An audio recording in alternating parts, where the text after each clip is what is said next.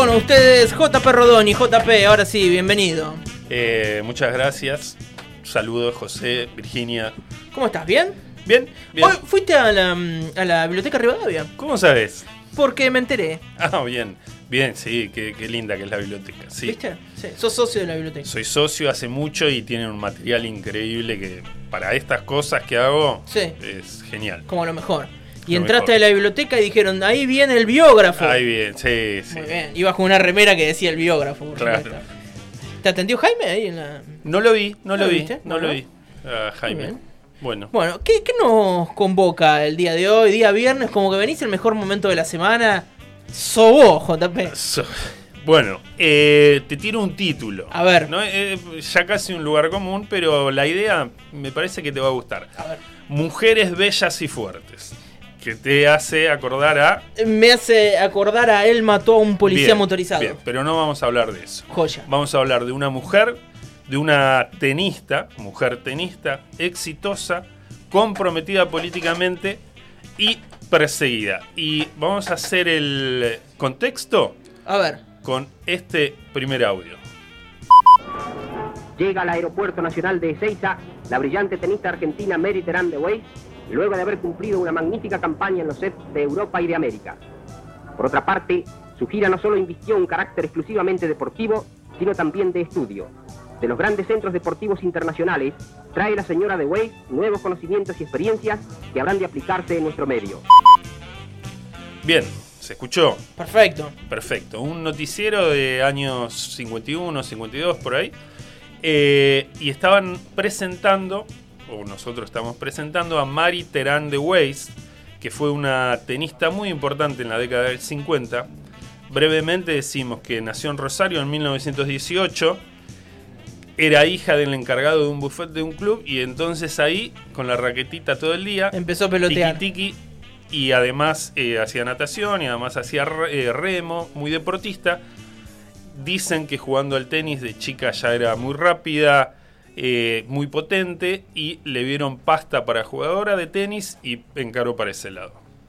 Ella con el tenis empieza a destacar a fines de la década del 30 y haciendo relación con capítulos viejos del biógrafo, cuando el primer, ¿te acordás que el primer, la primera columna hablamos de mate cocido? Claro que sí. Entonces, mientras mate cocido andaba ahí haciendo travesuras por el Chaco, se empezaba a destacar en el tenis de la Argentina Mari Terán.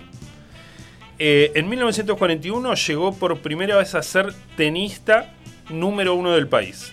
Y vuelve a ser número uno de Argentina en tenis en el 44, 46, 47, 48 y 52 en el plano internacional se destaca un montón.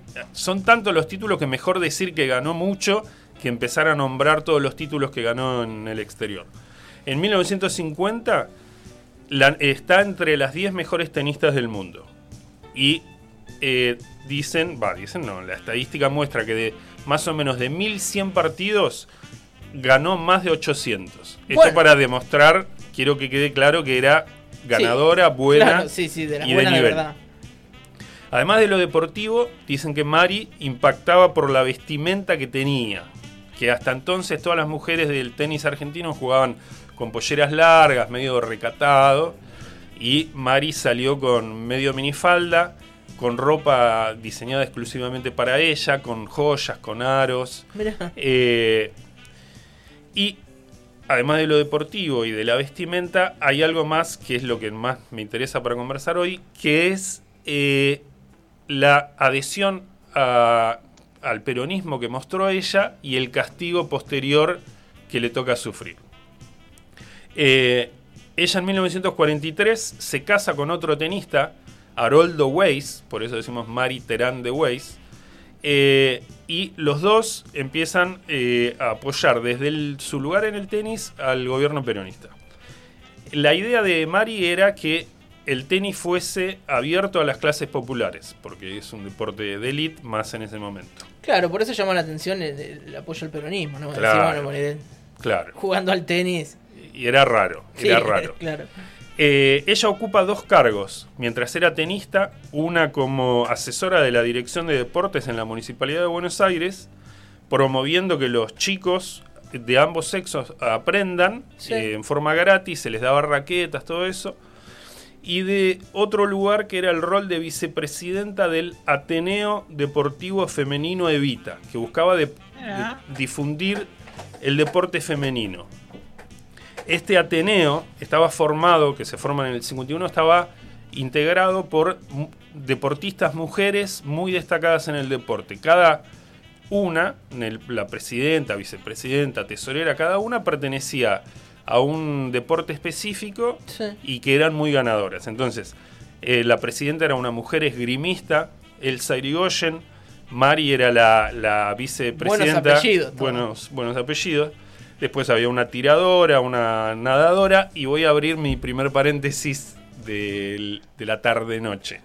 Eh, porque me gusta esta historia. La protesorera era Enriqueta Duarte. No tiene nada que ver con lo que voy a contar, pero lo voy a contar. o sí, lateralmente. Enriqueta Me encanta Duarte. que haga eso. Sí, abre Bueno, una pestaña. Abro- clic sí, derecho. Sí. Eh, era una nadadora eh, que en eh, 1948 va de- a competir a las Olimpiadas en Londres eh, y Enriqueta era también maestra. Y entonces aprovecha el viaje muy largo porque fueron en barco eh, para enseñarle a leer y a escribir a un boxeador que no se dijo el nombre por protegerlo un poco, pero que también iba a competir en, en las Olimpiadas y aprovechan ese viaje para que ella le enseñe a leer y escribir y se tomó también como paradigma ¿no? de lo que era el peronismo, el boxe- el boxeo como deporte más popular de, del peronismo y de los peronistas Sí. y esta nadadora que aprovechaba la situación para enseñarle a leer y escribir. Cierro paréntesis. Eh, bueno, eh, eh, participaba en ese Ateneo, di- digo, que mm, fundan distintas sedes en el país, largan una revista y promovían el deporte femenino. Eh, en el 52 ella queda viuda y en el 52 también muere Evita y se cuenta, se dice que Perón le propone matrimonio, ella se niega porque dice no está, según contó ella, eh, se niega a ocupar eh, semejante rol, dice el que le quedaba grande. Y llegamos al 55. Y vamos a hacer otro contexto con un audio que escuchamos. El dictador depuesto huye, buscando refugio en la cañonera Paraguay, abandonando a ese mismo pueblo al que juró ofrendar su vida y luchar hasta la muerte. Una indescriptible ola de júbilo inunda todos los ámbitos de la paz. La azul blanca enseña vuelve a flamear única e inmarcesible. Blancos pañuelos del sentimiento afloran como bandadas de palomas de paz. Diarios anuncian el triunfo de las armas revolucionarias y la firma de un acuerdo total entre vencedores y vencidos. Bien, se escuchó. Perfecto. Eh, golpe del 55 y la eh, noticiero eh, propaganda de la Revolución Libertadora. Eh, habíamos Sí, había ahí una cuestión poética me- Sí. medio ricotero a lo último, Sí, ¿viste? ¿no? Eh, bueno, habíamos dicho que eh, Mari eh, adhería al peronismo, participaba Sí, activamente. activamente y empieza a sufrir la actividad de las que se llamaban comisiones investigadoras. Hay una comisión que llamó la Comisión 49 que buscaba, entre comillas, irregularidades deportivas, que era buscar, encontrar, detener cualquier personaje del deporte muy vinculado al peronismo. Claro, y ella estaba muy expuesta, ¿no? Era como re obvio que su Eh, relación. es claramente expuesta, claramente expuesta porque precisamente al ser un deporte tan de elite era como que había quedado Sí. marcadísima. Claro. Eh, y mira, eh, digo, el- el- la columna pasada estábamos hablando que en el 55, 56 empezaba a destacarse Eddie Pequenino en el rock y eh, con un tema tan, bueno, bien, banal, la música, pero acá nos va, se nos va uniendo el panorama y vemos cómo por otro lado, al lado de esa banalidad, eh, Ya estaba el compromiso. el compromiso y las Sí. persecuciones. Claro. Eh, cuando se da el golpe del 55, Mari estaba disputando un torneo en Alemania y la Asociación Argentina de Tenis, que fue intervenida por el gobierno, pide a la Asociación Alemana que no la dejen participar, más allá de que ella estaba participando por su cuenta y no representando a Argentina. dicen que estaba eh, eh, textualmente por sus vinculaciones políticas con el gobierno de puesto, lo leo, eh, y allá no le dan bola, la dejan participar. El tema es que también le incautan los bienes, esa comisión, el un departamento que tenía ella y una casa de deportes, y directamente no vuelve a la Argentina, se va a España y está dos años allá participando en, como tenista, que se vuelve a destacar, eh, se la considera la mejor jugadora en esos años. Y en el 59, con el gobierno de Frondizi, vuelve a la Argentina creyendo que el panorama le había cambiado. Pero no, otra vez difícil porque quiere volver a jugar por su club, que era el Belgrano Athletic Club, y le dicen, no, no sos más socia, eh, acá no puedes participar. Remarcada. Ella, después en una, en una carta que vamos a mencionar, eh, dice, ustedes mismos los que me felicitaban, la que me nombraban, los que me nombraban socia de honor, antes del 55 ahora me dicen que no puedo participar y ella se dedica a marcarles la, hipocresía de los que aplaudían y ahora la echan a un costado. Se quiere asociar a otros clubes, tampoco la dejan asociarse. Y el presidente de River Plate, eh, Antonio Liberti, que es el, que tiene el nombre del Monumental, ve esta situación y le dice que puede participar por River.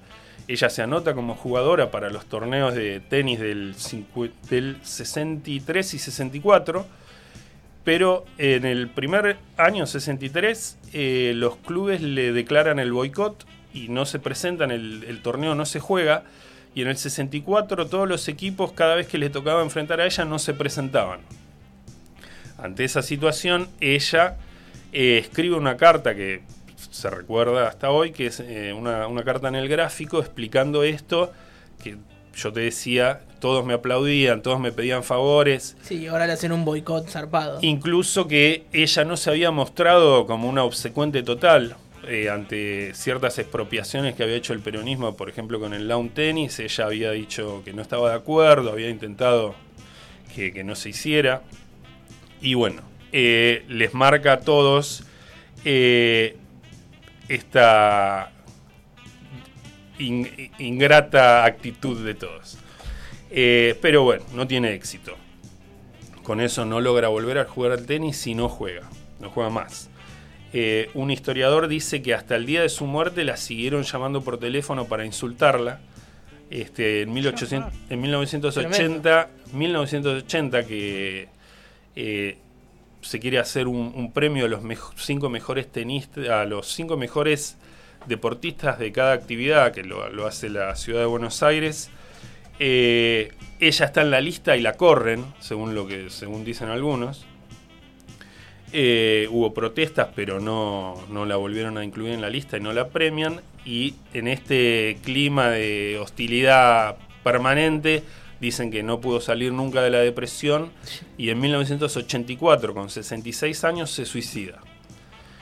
Eh, bueno. Muy joven además. Muy joven, muy joven. Eh, y olvidadísima. Em, en el 2006, el estadio Parque Roca se le pone, 2006 o 2007, ahora estoy dudando. Al estadio Parque Roca, donde se juega la Copa Davis, le ponen el nombre Mari Terán de Weiss.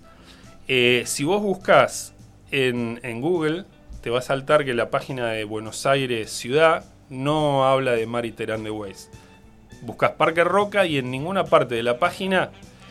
En ninguna parte de la estoy muy sorprendido por esta situación, no, no esperaba. En ninguna parte de la página dice que ese es el nombre, se sigue llamando, o sea, lo que te está mostrando que hay una lucha permanente con que ese nombre. claro, sí, sí, ya y, eh, hay un, un periodista deportivo, vi un documental, un periodista deportivo que no importa quién es, eh, que dice que él no va a llamar al estadio Parque Roca, eh, no va a llamar al estadio Mariterán, sino Parque Roca porque ese es un nombre que se puso políticamente, dice él. Y entonces. Eh, y él, él es apolítico. No, no, no. No me digas que Bonadeo. No, Bonadeo no es. No, la verdad no lo dije porque en este momento no me sale. En este momento no me sale el apellido, te lo juro. Pero es un especialista en tenis que está en ESPN y todo eso. Es latino, ahí está. Claro. Eh, todos los nombres, Facundo. Bueno, que, el nombre es puesto políticamente y que él no lo va a llamar así. Como si no, llamarlo eh, Parque Roca no fuese Claro, un nombre político. Una carga política, claro. Bueno. Está escuchando el Pichi la Ruina. eh, dice que es para una peli. La historia es muy buena historia la que estás contando. Eh, sí, sí, hay que registrar todas antes que vayan a Netflix. Bueno, para ir terminando, quiero decir que estas persecuciones que se dan después del 55 a deportistas, se dan, bueno, lo dije recién, se, da, se dan con otros deportistas, no solo a Mari Terán. Por ejemplo, ya que estamos en Bahía Blanca, la selección campeona de básquetbol de 1950, todos ellos fueron acusados de profesionales. A cada uno le buscaban, ¿no? ¿Por qué sancionarlos? Porque al haber salido campeones del mundo en 1950 en la Argentina, se les dio un permiso para importar autos. Y eso fue una acusación, como era el básquet amateur, los acusaron de profesionales y todos eh, fueron inhabilitados para seguir jugando de por vida. Y en todo el mundo, porque se elevó a la FIBA la sanción. Eh, algún, 35 jugadores más que los que tenía el plantel, porque cualquiera que había salido campeón al básquet fue inhabilitado. Algunos volvieron a ser habilitados en el 67 cuando ya no podían ni jugar. Claro. Eh, bueno, esa es la historia de hoy. Eh, como conclusión intenté pensar algo, que hablamos de una tenista, hablamos del deporte, hablamos del lugar de la mujer, de cómo se entrelaza el deporte y la política, y la acusación a Mari es que politizó el tenis. Y en definitiva, el deporte siempre está entrelazado con la política. Eso te lo muestra, por ejemplo, antes del, gobierno peronista, el Estado estaba ausente porque no se fomentaba el deporte. Después del 46 y con el, hasta el 55, eh, el Estado o el gobierno apoyan el deporte. Y después del 55, el- la política se entrelaza con el deporte con un gobierno persiguiendo Claro, a los deportistas eh, expuestos ideológicamente, digamos. Exacto. Eh, y estaba escuchando eh, estos días una entrevista, y lo voy a citar porque me encantó, Gustavo Varela, que es un filósofo que habla de tango, que dice que con la Revolución Libertadora empieza la vida de a uno. Me parece una metáfora genial. Eh, se terminan los proyectos comunes y empieza, eh, se deja paso a la persona sola. ¿no? La vida de a uno, dice él. Y bueno, y Mari Terán fue perseguida por ser símbolo de proyectos comunes que se dieron hasta el 55. ¿Sabés, JP, con qué lo linké todo el tiempo mientras te escuchaba? No sé si, si seguro que la conoces eh, y si no podemos repasarla algún día. La historia de Vito Dumas. No la tengo clara. Si bueno, hay, hay un par de documentales súper interesantes eh, y también fue un perseguido por, por su cercanía al, al peronismo. Es un. ¿Cómo? No, no, Facundo que estaba aportando datos para solo para interrumpirte. Per- perdón, Eh, pero algún día estaría estaría buenísimo por ahí recordar también la historia de, de Vito Duma, que eh, nada, deportista, navegante sobre todo, fue uno de los primeros que quiso dar la vuelta al mundo eh, en un velero, bueno, y aparte la historia de, de sus barcos tiene, tiene cosas particulares, porque eh, algunos tenía, había uno particular que tenía un nombre que nunca quiso decir de, de quién era, porque era de una señorita y cuál había sido la historia con esa señorita, pero me hacía acordar a esto que, Bueno. que, que vos decías, que por su, por su cercanía con el peronismo y porque además eh, lo que Perón le encarga es que haga de, de la navegación, que es un deporte como muy cheto y demás, que lo haga popular y le da herramientas además para que eh, a, a los clubes náuticos y demás pudiera acceder cualquier tipo de persona y esto no se lo perdonaron en la reputísima vida más, obviamente. Muy bueno, lo, lo- lo anoto en la agenda para, la pista de para y- investigar y, y desarrollar. Muy bien. Eh, JP, te encontramos en Instagram como arroba el pun- punto, el punto biógrafo. Y ahí todas las historias con fotos, súper completo, ¿no? Y creo que sí, por ahí Sí. se puede mejorar, pero bueno, No, estamos. no, bueno, no. Che, eh, y qué bien le cae a la gente las historias. Es como que apuntás a un. Digo, haces algo que es como de nicho para la gente que le gusta esa parte de la historia. Viejo choto. No, viejo Digamos. choto, no, no, no, de ninguna manera. No, no, no. Y- sí, está buenísimo que- eso. Sí, sí, sí, sí. Están unidas, unidas. Puede ir de fútbol, de tango, de, Claro. De ladrones y lo que sea. Esto es re- en re personal lo que te voy a preguntar. Sí. Ah, lo pongo en- Bueno. Y le hago un bache acá para ponerlo re incómodo. Eh, empe- ¿Estás empezando a hacer una maestría en tango? ¿Cómo, cómo- cuál es el, el, Eh, como el, el título? no, sí, en realidad es un, ¿Maestría, es- está bien? Es una maestría, pero es Maestría. un curso de maestría. Es, en realidad es un curso de posgrado Sí. que, que da Flaxo de una historia política y social del tango. Precisamente el que cité ahí, Gustavo Varela, es el que la dirige con otros tipos grosos. Y bueno, es de, mm, interesante. Todavía Sí, no empezó, claro. pero bueno, ya Bueno. ahí estamos. Muy bien, y JP es nuestro. Mirá que espe- especialista increíble. Yo sabes, Bueno. tengo miedo que te quieran llevar de otras radios o alguna cosa así, o que te terminen llamando. Sí, que te llame Néstor de la Iglesia con Fabiana Húngaro. Sí, uh, bueno. es un re programa para que estés ahí. Si, si Facundo me da para hacer el programa de tango, la tiro al aire a ver si. Un programa de tango. Es Uh, qué buena. lindo eso. No, no, no tengo éxito por ahora. Necesitamos un auspiciante. ¿Qué puede ser que auspicie el tango? Alguien que. mm, eh, a José Valle le podemos decir. Podría auspiciar el Miravalle. Podría. eh, alguna fábrica de gomina. De Glostora. Glostora. ¿Cómo te ves? Perfecto, perfecto. Pianolandia. Panelli. Está bien, ¿se puede seguir diciendo nombres acá? Ah, sí, sí, sí, no hay problema. Bueno. Porque vamos. Ya tenés pensado algo, ya tenés pensado algo. Sí, sí, ya te vas a ir con algo para el fin de semana. Muy bien. eh, JP, después en nuestra cuenta de Spotify, en nuestra página web vas a poder encontrar esta columna de todos los viernes. Cada vez viene mejor, cada vez más interesante y cada vez tiene más adeptos. Adepto, punto. Es el biógrafo, hecha por JP y un amigo de la casa. Estamos muy contentos que estés acá, JP. Muchas gracias. ¿La pasaste bien? Bárbaro. Muy bien. ¿Ya tenés pensada la de.? Ah, no tenemos la semana que viene, columna, tenés razón. No tenemos, no, No, tenemos. no, por eso. Pero creo que sí, creo que sí. ¿Crees que sí? Creo que vuelvo con algún delincuente, porque me gustan, me gustan esos. Está muy bien. Arroba el punto biógrafo en Instagram, ahí lo pueden encontrar a JP y también en Facebook, digo bien, o no, no, en Fe- No, no, Facebook vos no. compartís en tu cuenta personal, perdón. Bueno, entonces eh, a seguir, a ponerle me gusta y a comentarle a JP para que se llene de orgullo y tenga ánimo para seguir viernes a viernes en Radio Urbana.